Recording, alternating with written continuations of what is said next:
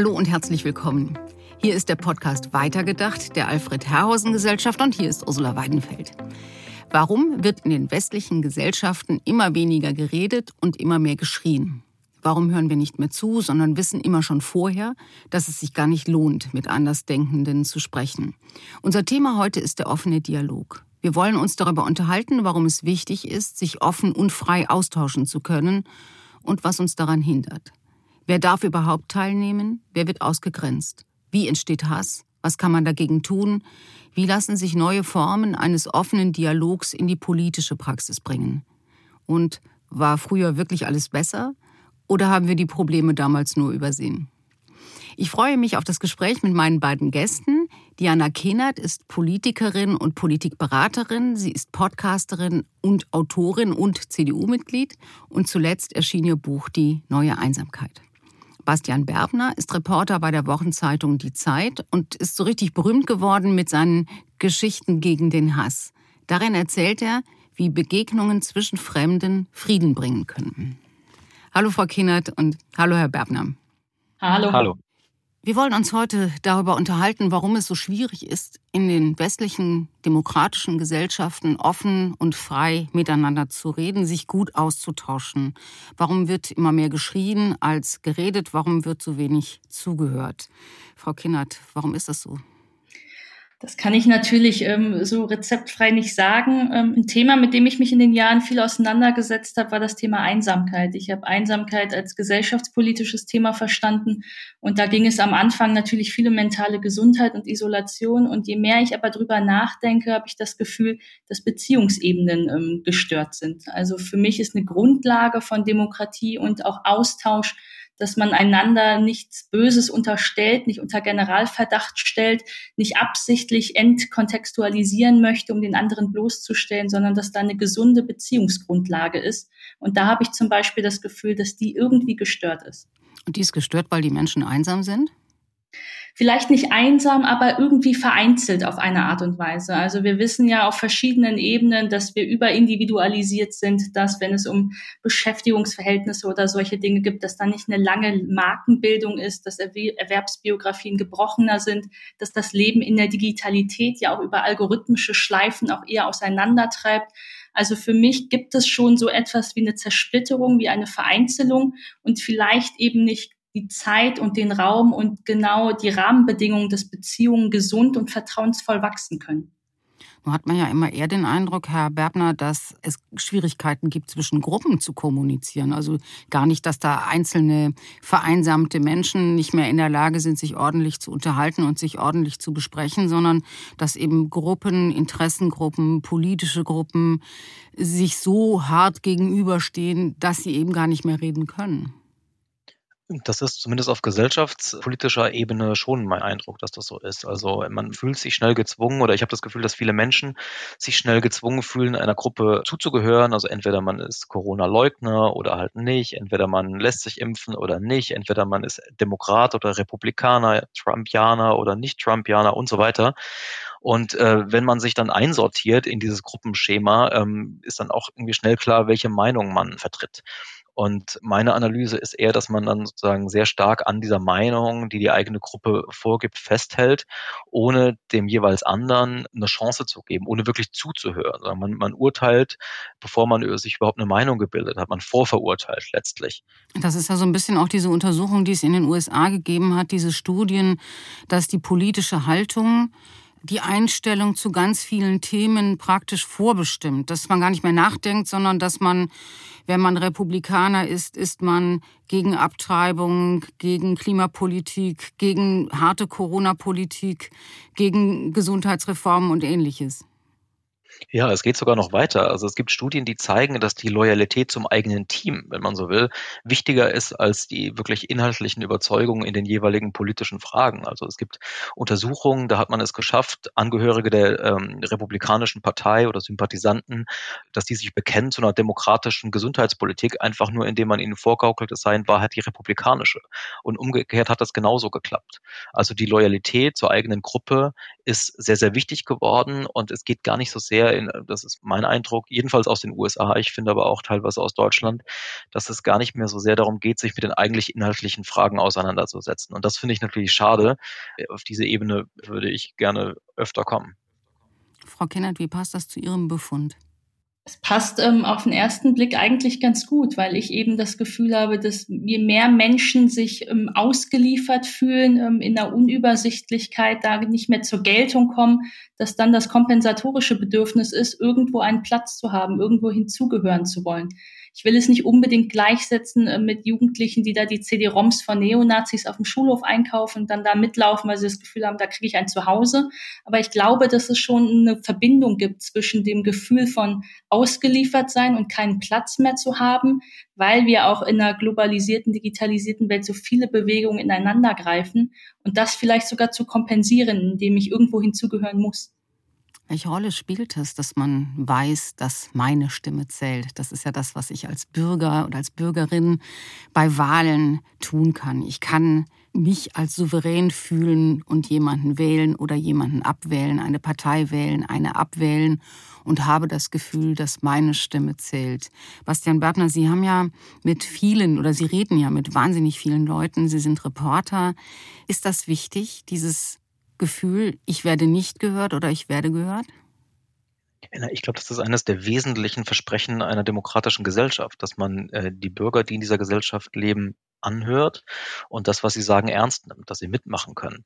Und ich habe schon das Gefühl, dass ähm, wenn dieses ähm, Verhältnis gestört ist oder gestört scheint, dass das ein Problem ist. Also ich erinnere mich zurück, ich vor vielen Jahren habe ich, war ich mal bei einer Pegida-Demonstration. Ich hoffe als Reporter. Natürlich als Reporter, um das damals, äh, damals habe ich noch für den NDR gearbeitet, um einen Fernsehbeitrag zu machen. Und da habe ich mit einem Mann gesprochen, der hat mir erzählt, naja, was soll ich machen? Ich gehe bei jeder Wahl wählen und kriege trotzdem dasselbe ähm, Ergebnis, teilweise sogar im Sinne von, welche Koalition am Ende an der Macht ist.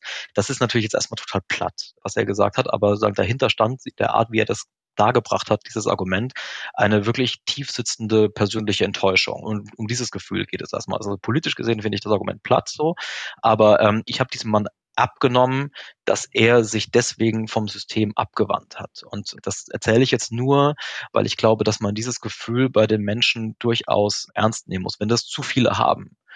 Und ich habe schon auch das Gefühl, dass das zumindest ein Teil der Erklärung dafür ist, warum wir in vielen westlichen Gesellschaften in den letzten Jahren oder im letzten Jahrzehnt, kann man glaube ich sagen, ähm, diesen großen Zuwachs an rechtspopulistischen Strömungen bekommen haben, weil da einfach ähm, viele Menschen quasi ein Ventil gesucht haben für ihre Wut und für ihre Enttäuschung und für ihr Gefühl, nicht gehört zu werden. Egal wie real das am Ende ist oder nicht aber doch merkwürdigerweise vor allem in den Gesellschaften, in denen die Stimme ja tatsächlich noch zählt. Also ich meine, dass jemand, der in Dresden zur Wahl geht, das Gefühl hat, in Deutschland kannst du wählen, wen du willst, am Ende kriegst du immer eine, eine Regierung zwischen CDU und SPD bisher und jetzt eben eine zwischen SPD und den anderen. Aber das kann ich noch verstehen. Aber in den USA, in England, in Frankreich, da sind ja die politischen Hebel viel größer und viel schneller.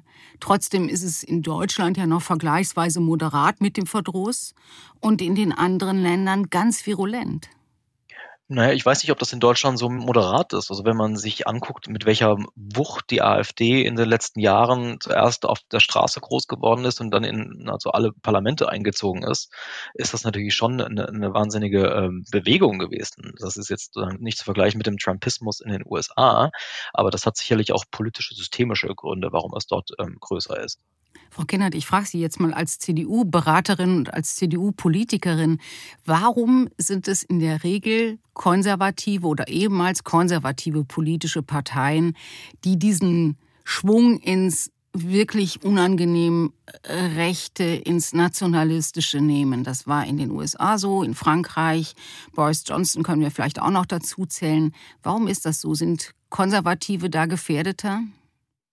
Das würde ich so pauschal nicht sagen. Ich kann es mir nur so erklären, dass ich denke, unabhängig von politischen Ideologien erleben wir einen gesellschaftlichen Wandel, der einiges mit Liberalisierung, einiges mit ähm, mehr an Inklusion, mit einer nachhaltiger werdenden Gesellschaft zu tun hat, also einer Veränderung in unserer Gesamtgesellschaft, die moderner und progressiver geworden ist.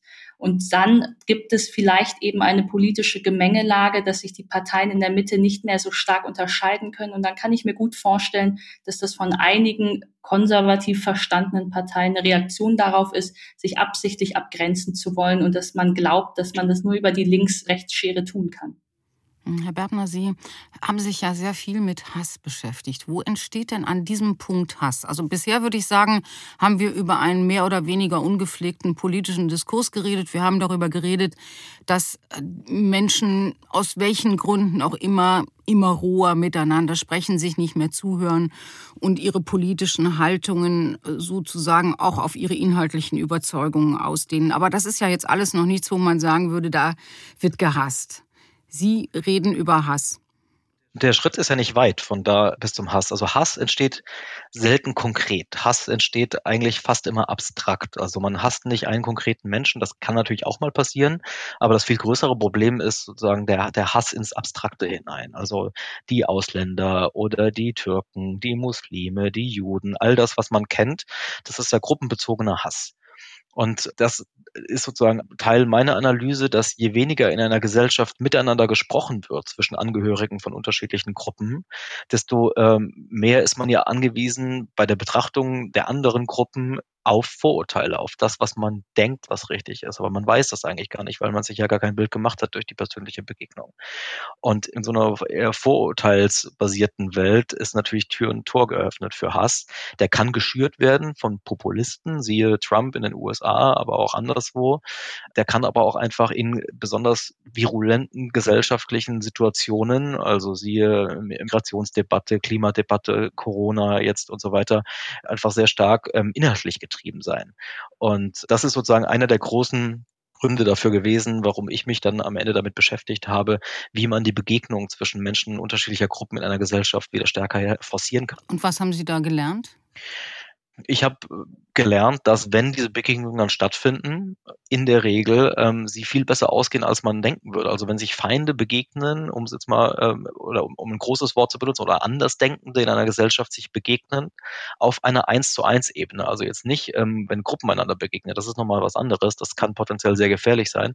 Aber wenn ein Mensch der einen Gruppe und ein Mensch der anderen Gruppe sich begegnet und äh, man denkt eigentlich, das kann nicht funktionieren, weil die inhaltlich so weit auseinander sind, dann funktioniert es eben in der Regel doch. Das ist in der Sozialpsychologie äh, in den letzten Jahrzehnten ausgiebig erforscht worden, geht zurück bis in die 50er Jahre. Und am Ende ähm, steht eben das Ergebnis, dass diese ähm, Beziehungen nach der Begegnung in der Regel freundlicher und besser sind als vorher. Ja, aber nicht zu, nur zu dem Einzelnen, nicht zu der Gruppe. Sie haben ja dieses wunderbare Beispiel des berühmten Neonazis, der mit einem äh, radikalen Linken durch eine Wüste wandern muss. Und die beiden sind kurz davor zu verdursten, ganz offensichtlich, und helfen sich gegenseitig und ermutigen sich. Und dann kommen sie aus der Wüste raus und der Neonazi sagt, hm, die Linken sind immer noch ganz furchtbar und wenn ich sie treffe, verhaue ich sie. Nur der Typ, der war ganz in Ordnung. Was ist denn da gewonnen? Naja, das ist ein besonderer Fall, weil der Neonazi, von dem Sie da sprechen, Sven Krüger, ähm, der hat quasi diesen Mechanismus, der eigentlich eine große Chance ist gesellschaftspolitisch, nämlich dass Begegnungen in der Regel die Menschen wohlgesonnen einander macht und freundlicher gestimmt. Der hat das durchschaut und quasi ähm, versucht, das jetzt intellektuell äh, von sich fernzuhalten. Also der sagt, okay, ich war jetzt einmal mit einem Linken eine Weile da zusammen in Afrika und wir haben uns echt gut verstanden, fast ein bisschen angefreundet. Das will ich aber nicht, weil das mir nicht in mein Weltbild passt, in meine Ideologie. Also sorge ich dafür, dass das nicht wieder passiert und dass ich auch diesen Menschen nicht mehr treffe. Und hat sich dann zurückgezogen, lebt jetzt in einem kleinen Dorf, in dem er im Prinzip nur umgeben ist von anderen Neonazis und hat quasi seinen Alltag so organisiert, dass er eben möglichst nicht in Begegnungen mit Andersdenkenden kommt, um dieses Weltbild zu halten. Frau Kindert, Sie haben ja auch persönlich viele Erfahrungen gemacht mit Ausgrenzung, mit Zurückweisung, mit auch Kritik, mit auch nicht verzeihen und verzeihen können und wollen. Würden Sie das teilen, was Herr Berbner sagt? Also ich kann mich erinnern, dass ich mal von Ihnen gelesen habe, diese Geschichte, wie Sie sich als Stipendiatin der Adenauer Stiftung beworben haben und da ankamen als junge Frau mit Migrationshintergrund und dann in eine Runde gucken, wo alle blond sind und lange Haare haben und einen Pferdeschwanz und sich gut benehmen und eine Perlenkette tragen und der Auffassung sind, dass sie nun wirklich ganz, ganz toll gut passen, um als Stipendiatinnen akzeptiert zu werden. Und sie haben sich ein bisschen gewundert, dass sie es dann am Ende wurden. Naja, also ich glaube, dass in einer Gesellschaft, die auf irgendwelche Arten und Weisen immer bunter wird, dass es gar nicht mehr so diese Einzelausnahme ist bei mir, dass ich mich irgendwo hin integrieren muss, wo ich die Minderheit bin, sondern dass das eine Erfahrung ist bei ganz vielen Menschen. Und ich glaube aber, ähm, gerade auch wenn es jetzt um den Feminismus geht, wenn es um intersektionalen Aufstieg geht, dass das Dinge sind, die bewusster geworden sind. Da glaube ich, haben es Leute ähm, auch Jahrzehnte vor mir viel, viel schwerer gehabt. Aber ich möchte es nochmal aufgreifen von gerade. Ich glaube schon auch, dass ähm, die Beziehungsebene eine ganz wichtige Chance hat für Demokratie und für Debattenkultur und dass, wenn sie eben fern bleibt, das die größere Gefahr ist. Und in meinem Buch ähm, oder in meiner Arbeit zum Thema Einsamkeit ging es ja eher auch darum, ähm, an welchen gesellschaftspolitischen Punkten ähm, ver verhindern oder vermeiden wir Begegnung, obwohl sie eigentlich vorher da war. Und das halte ich für eine große Gefahr für die Demokratie. Aber das tun wir doch eigentlich überall. Ich meine, wenn man die soziologischen Daten anguckt, dann ähm, sieht man, dass es eine ganz, ganz große Drift gibt von gemischten Wohngebieten in äh, Wohngebiete für sozial Benachteiligte und Reiche und Gutbürgerliche und Bildungsbürgerliche. Man sieht, dass das Partnerwahlverhalten sich total homogenisiert und dass man eben die stabileren Beziehungen hat, wenn man in seiner eigenen gesellschaftlichen Schicht heiratet. Man sieht, sieht, dass ähm, Eltern die Schulen ihrer Kinder aussuchen nach sozialem Status und nach Ähnlichkeit. Und das ist doch auch, Herr Bergner, eigentlich der normale Reflex, dass man sich mit Menschen umgibt, die einem ähnlich sind. Klar, natürlich. Machen wir ja alle, weil es ähm, sehr naheliegend ist. Es ist dann leichter, es ist einfacher, man muss weniger soziale Konflikte ähm, bewältigen, äh, man hat sofort Themen, über die man sprechen kann. Äh, völlig klar.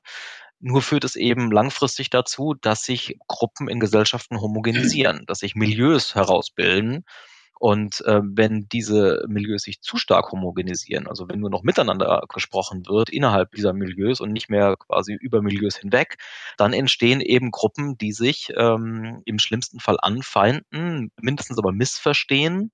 Und das ist wiederum für das, worüber wir hier sprechen, nämlich gesellschaftlichen Diskurs, politische Debatte gefährlich. Also wir, wir wissen das ja aus psychologischen Forschungen, dass Menschen grundsätzlich ähm, hin tendieren, einer Gruppe angehören zu wollen und dass wenn sie das tun, dass zwei Dinge entstehen. Erstens äh, in einer Gruppe Kohärenz nach innen, also eine Gruppe wirkt identitätsstiftend. Ne? Man fühlt sich dann als Angehöriger dieser Gruppe und fühlt sich verbunden mit den anderen Mitgliedern der Gruppe, egal wie viel man am Ende mit denen wirklich gemeinsam hat. Ähm, aber man fühlt sich verbunden. Und das Zweite ist Aggression nach außen, also zu den Mitgliedern einer anderen Gruppe.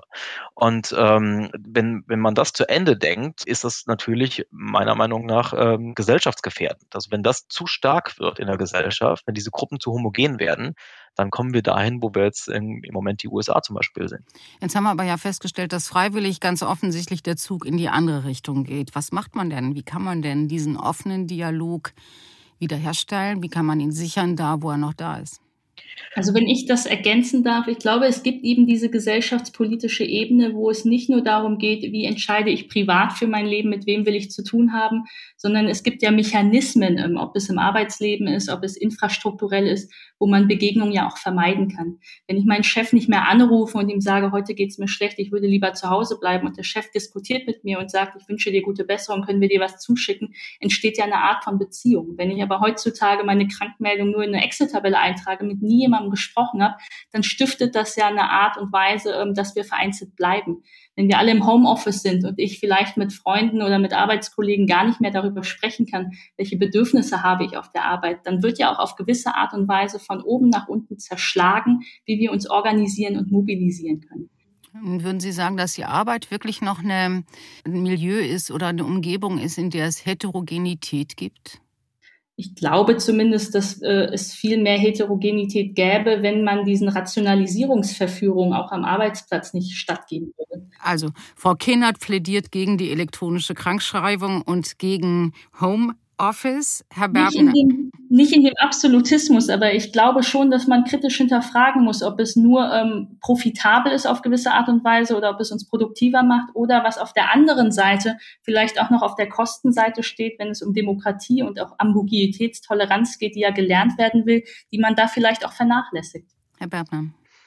Naja, in, in der Tendenz habe ich schon das Gefühl, dass das richtig ist. Also dass ähm, je mehr man ähm, sich isoliert und sei es im Homeoffice, jetzt in Pandemiezeiten, desto weniger soziale Bindung hat man, desto weniger Korrektive hat man, desto weniger wirklich menschliche Interaktion hat man und desto äh, gefährdeter ist man auch für all die Dinge, die mit Einsamkeit einhergehen, zum Beispiel Radikalisierung. Also man, man sieht das ja jetzt in ersten Studien, dass in dieser Pandemiezeit einfach ähm, sehr, sehr viele Menschen quasi zu Hause vom Rechner entweder in die Wurmlöcher bei YouTube oder anderswo abgetaucht sind, dass Radikalisierungstendenzen überall zu sehen sind. Und ähm, es gibt Soziologen, die mittlerweile sagen, dass wir in diesen zwei, drei Jahren Pandemie, die wir jetzt erlebt haben, ein riesiges Potenzial an Menschen geschaffen haben, die zumindest radikalisierungsanfällig sind. Nicht alle von denen werden sich radikalisieren, vielleicht auch nicht die meisten hoffentlich, aber eben wahrscheinlich einige mehr als vorher. Eben durch die Vereinzelung und Vereinsamung. Da ist Frau Kinder jetzt viel stärker Expertin als ich. Ich habe das nur Zeitungsleser ähm, wahrgenommen, aber das ist natürlich schon eine Sorge, die ich habe.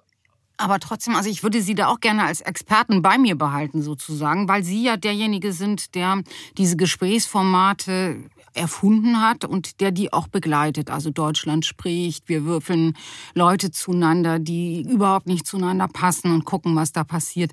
Das sind aber ja alles ich sage das jetzt mal vorsichtig, auch Leute aus derselben Kiste. Die lesen alle die Zeit, die bewerben sich bei ihnen, dann werden die zusammengewürfelt und dann wissen die auch alle, wie man sich halbwegs gut benimmt. Wie viel weiter kann man gehen bei der Frage, wie kann man dafür sorgen, dass Menschen aus unterschiedlichen gesellschaftlichen Zusammenhängen, aus unterschiedlichen Milieus mit unterschiedlichem Bildungsgrad das wieder ernst nehmen, was der ganz, ganz große Gewinn und das ganz große Versprechen des Westens ist, nämlich Freiheit, Mitbestimmung und Meinungsfreiheit vor allem. Frau Kienert. Naja, Jean-Jacques Rousseau soll ja einmal gesagt haben, Demokratie funktioniert nur umzäunt in, an einem Ort, der so groß ist wie Genf, weil ansonsten verliert man die Adressaten und fühlt sich einander nicht richtig zugehörig. Genau, und da und waren die glaube, Calvinisten nachher. So, und ich glaube aber, dass da ein Fünkchen Wahrheit natürlich dran ist, dass die Kommune, dass ein Ort, dass eine Nachbarschaft, dass man da schaffen muss, dass Beziehungen funktionieren. Es gibt ja einen Haufen Initiativen, wie man diesen Diskurs wiederherstellt, wie man das Gefühl wiederherstellt, dass Menschen sich gehört fühlen und dass sie politisch Einfluss nehmen und dass sie politisch aktiv werden. Taugen die nichts? Ich bin unsicher, ob das etwas Kompensatorisches sein muss, bei dem man so aufgesetzt einer extra Initiative teilnehmen muss, oder ob es darum geht, dass man per se diesem großen Trend auch von Personalisierung ähm, widerstehen muss. Also ich muss vielleicht einfach nicht äh, so bequem sein und sagen, es reicht mir, wenn ich einmal die Woche meine Zutaten nach Hause bestelle, sondern ich muss wissen, es ist wichtig für meine Nachbarschaft, wenn ich auch einen Fuß vor die Tür gehe. Und ich muss vielleicht auch als digitaler, mündiger Bürger Bescheid wissen, wie Algorithmen funktionieren und dass das, was ich im Internet sehe, algorithmisch eingestellt ist, nur auf mich und meine Selbstbeschäftigung. Und das sind, glaube ich, eher die größeren Trends, bei denen wir eine andere Wachsamkeit brauchen, dass wir dem widerstehen müssen, uns nur mit uns selbst zu beschäftigen. Weil wir dann bessere Demokraten werden. Das glaube ich schon, ja. Und welche Rolle spielen solche Experimente? Sie haben das jetzt gerade so ein bisschen mit, ähm, mit spitzen Fingern angefasst, aber wie zum Beispiel Bürgerdialoge oder ausgeloste Gruppen, die am Ende über politische Fragen mitberaten und die Politik beraten. Ist das ein guter Weg? Ich glaube, es ist ein sehr guter ergänzender Weg, vor allem Dingen, wenn man äh, manchmal sich herumfragt, dass Menschen das Gefühl haben, in den Parteien sind auch seit Jahrzehnten schon in unserem Ort die gleichen Familien aktiv und da kann man gar nicht mehr so durchlässig und so proaktiv sich hineinmischen, wenn man vielleicht nicht fünf Jahre lang da die Türklinken geputzt hat. Und da glaube ich schon, dass gerade solche ähm, unideologisch oder ideologiefreieren, pragmatischeren Bewegungen eine gute demokratische Ergänzung sind. Herr Berbner?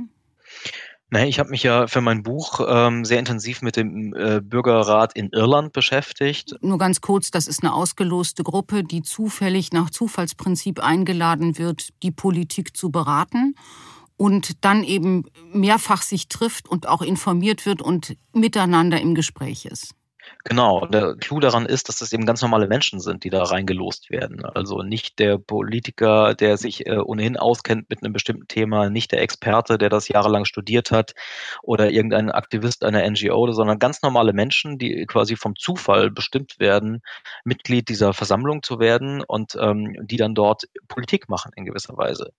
Und ähm, ich fand das wirklich ähm, ermutigend und, und, und teilweise herzwärmend zu sehen, wie die Menschen, die dort hinein ähm, sind, ohne Erfahrung, ohne Ahnung, oft auch von den Themen, im Laufe dieses Prozesses zu wirklichen Politikern geworden sind, die auch das Gefühl hatten, dass äh, sie als Bürger jetzt zum ersten Mal richtig ernst genommen werden, weil sie halt mitmachen dürfen, nicht nur mit einem Kreuz am Wahltag, sondern tatsächlich inhaltlich mitdiskutieren und mitbestimmen dürfen.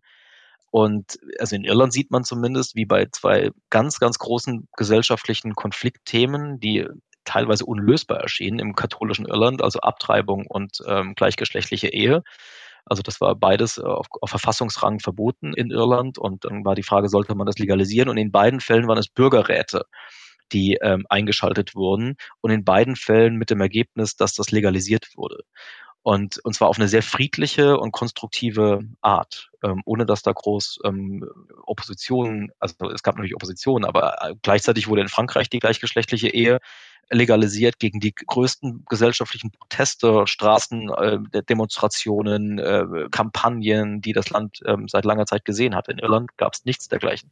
Ja, und die Abtreibungsdebatte in den USA ist ja auch eine, die man mit ganz, ganz großer Sorge anschauen muss. Auch da gibt es Beispiele aus Amerika, wo man sieht, dass wenn Menschen in Kontakt kommen mit Frauen, die tatsächlich abgetrieben haben, und in wirkliches Gespräch kommen darüber, warum sie das getan haben, ihre Meinung ändern. Also Abtreibungsgegner. Auf einmal sind die nicht mehr so dagegen. Und ähm, da sieht man auch, also das ist ein ganz klares Beispiel dafür, wie äh, Begegnung funktionieren kann und wie wirklicher Dialog funktionieren kann. Nur passiert das eben ganz selten. Und Sie haben, haben gesagt, man muss dafür sorgen, dass es öfter passiert. Wenn die Menschen das nicht freiwillig machen wollen, muss man sie zwingen? Naja, zwingen ist ein, äh, ist ein großes Wort in der Demokratie. Ne? Die persönliche Freiheit ist eines der größten Güter, das wir haben und das ist auch gut so. Ähm, insofern will ich, wäre ich da vorsichtig mit zwingen, aber es gibt ja vielleicht auch ähm, einiges dazwischen, zwischen Freiwilligkeit und Zwingen.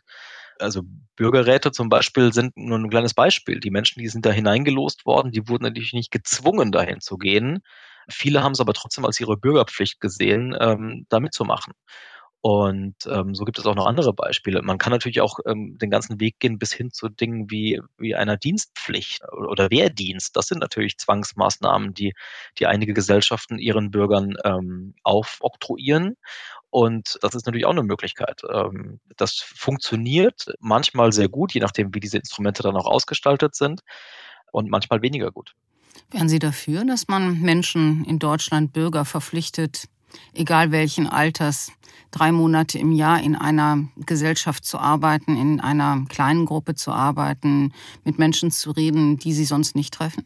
Also persönlich ähm, kann ich dem viel abgewinnen. Es kommt darauf an, wie es ausgestaltet ist am Ende. Und ich bin auch, äh, ich war sehr froh darüber, dass neulich diese Debatte angestoßen wurde ähm, durch den Bundespräsidenten. Ich war dann ein bisschen enttäuscht darüber, dass die Debatte so schnell abbog und äh, sich nur auf junge Menschen konzentriert hat. Also ich finde eine Dienstpflicht insgesamt, also durch die Gesellschaft hinweg, nicht nur für junge Menschen, eine sehr, sehr nachdenkenswerte Option. Frau Ken hat Sie auch? Also es ist eine ganz große Debatte natürlich darüber, ob zum Beispiel durch diese Freiwilligen dann Leute, die da eigentlich professionell arbeiten sollen, die besser bezahlt werden müssten, die dadurch ersetzt werden sollen. Deswegen bei dem konkreten Vorschlag, der oftmals diskutiert wird, dagegen, weil ich das Gefühl habe, dass diese Dinge nicht richtig beachtet werden. Aber wenn es eben nicht vermarktet ist, auch als Pflichtjahr, bei dem jeder kostenlos und seine Miete nicht mehr bezahlen kann und das machen muss, sondern wenn es ganz anders ausgestaltet ist, als eine Art Sabbatical, wo mein Arbeitgeber mich ein Jahr weiter bezahlt, und ich aber in einem Ehrenamt meiner Wahl mich engagieren kann. Das sind alles Ausgestaltungsmöglichkeiten, die ich für extrem gewinnbringend halte. Nur dann, wenn sie tatsächlich außerhalb des normalen Milieus stattfinden, wenn man sich aus seiner Komfortzone herausbegibt. Das ist natürlich alles ein bisschen äh, schwierig, weil dann wieder die Frage ist, wie registriert man das, wie kontrolliert man das, was ist der Verwaltungsaufwand. Ich bin auch Fans davon, dass wenn die Großtante nebenan die Nachbarin beim Babysitting unterstützt, dass man das nicht unbedingt äh, eintragen muss in irgendeine Tabelle und dass das auch helfen kann. Aber da äh, ist man eben ja sehr frei, wie man das ausgestaltet. Klar, ich wollte, frage das natürlich mit einem Hintergrund und das ist meine letzte Frage an Sie, Frau Kinnert. Sie sind ja in der CDU, Sie sind, wir haben am Anfang darüber gesprochen, aus verschiedenen Gründen kein typisches CDU-Mitglied. Sie sind aber auch im letzten Jahr ziemlich ins Feuer geraten, weil Sie zwei Bücher geschrieben haben, in denen Stellen gefunden wurden, die nicht ordnungsgemäß zitiert waren, wo Sie abgeschrieben haben. Und Sie haben hinterher wirklich die ganze Häme, nicht nur der akademischen, sondern auch der politischen Konkurrenz ertragen. Ist es was, wo man sagt, Mensch, in den Parteien kann man eben auch nicht mehr offen reden. Sobald man die Nase rausstreckt, wird man enthauptet oder wird die Nase abgeschnitten? Oder sagt man dann, okay, du machst Fehler und irgendwann ist es auch vergessen und die Parteien sind auch bereit, es zu vergessen? Das kann ich natürlich jetzt in diesen Langzeitkonsequenzen noch gar nicht beurteilen. Ich äh, möchte es natürlich nicht umdrehen. Also ich finde, dass wenn jemand ein Buch schreibt und im Nachhinein rauskommt, da war das Quellenverzeichnis irgendwie nicht vollständig und nicht korrekt und jemand hat unsorgfältig gearbeitet, dann verdient er ja auch in diesem Moment dafür kritisiert zu werden. Dann verdient er als öffentliche Person, dass das ausgestellt wird. Und dann muss man auch ertragen können, wenn manche Menschen sich vielleicht darüber freuen oder das besonders in den Fokus setzen. Ich glaube, dass wichtig ist, dass es vor allem ähm, darum geht, dass es Menschen trifft, die eben auch diese Fehler gemacht haben. Ich finde unfair, wenn Menschen ausgestellt werden, weil ähm, im Fall zum Beispiel von Safsan Chebli, der SPD-Politikerin aus Berlin, sie einfach eine Rolex trägt, die sie sich selbst gekauft hat und man dann sagt, wie kann denn eine äh, linke Politikerin sie mit Reichtum protzen? Das sind so Fälle, wo ich das Gefühl habe, da wird es dann schwierig, da kann ich Leute nachvollziehen, wenn sie sagen, sich für den privaten Lifestyle, der selbst erarbeitet ist, bei dem viele Steuern auch gezahlt werden, dafür bloßzustellen, dafür eingeschränkt zu werden in ihrem privaten Leben, das halte ich für schwierig und da kenne ich viele Menschen, die sich auch genau aus diesem Grund nicht unbedingt in diesen öffentlichen Rahmen hineinbewegen. In meinem Fall äh, finde ich es extrem legitim. Wollen wir mal von einer Hochzeit in Sylt schweigen. Herr Berbner, wie wichtig ist Verzeihen? Unglaublich wichtig. Ähm, ich habe das Gefühl, es wird viel zu wenig verziehen und ähm, es wird viel zu wenig ähm, der andere oder die andere in politischen Konflikten als Mensch überhaupt wahrgenommen. Sondern es ist der Gegner, es ist der Feind, es geht immer ums Gewinnen und äh, manchmal auch noch Schlimmeres, wenn man sich die, äh, die Rhetorik in den USA anschaut. Ich habe das Gefühl, ähm, durch mehr persönliche Begegnungen in der Gesellschaft könnte man wieder dahin kommen, dass man den anderen auch als Mensch sieht, mit all seinem Menschsein dazu gehören eben auch Fehler und sich auf dieser Basis dann inhaltlich auseinandersetzen, auch durchaus hart auseinandersetzen. Das wäre äh, so mein, mein, meine Wunschvorstellung, dass wir da hinkommen. Das wäre die Wunschvorstellung für ein politisches System, das wieder funktioniert und das den Menschen auch wieder mehr gibt und mehr den Eindruck vermittelt, sie seien gefragt und ihre Stimme zähle wirklich, als das möglicherweise heute der Fall ist. Herr Berbner, Frau Kinnert, vielen Dank. Vielen Dank. Sehr gerne. Dankeschön. So, das war's jetzt auch schon wieder mit dem Podcast Weitergedacht. Danke fürs Zuhören. Und wenn Sie den Podcast teilen, empfehlen oder kommentieren wollen, freuen wir uns sehr. Schicken Sie eine E-Mail an info.ahg.db.com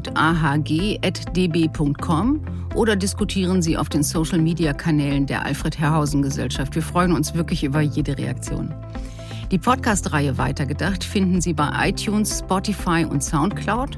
Und bis zum nächsten Mal bei Weitergedacht.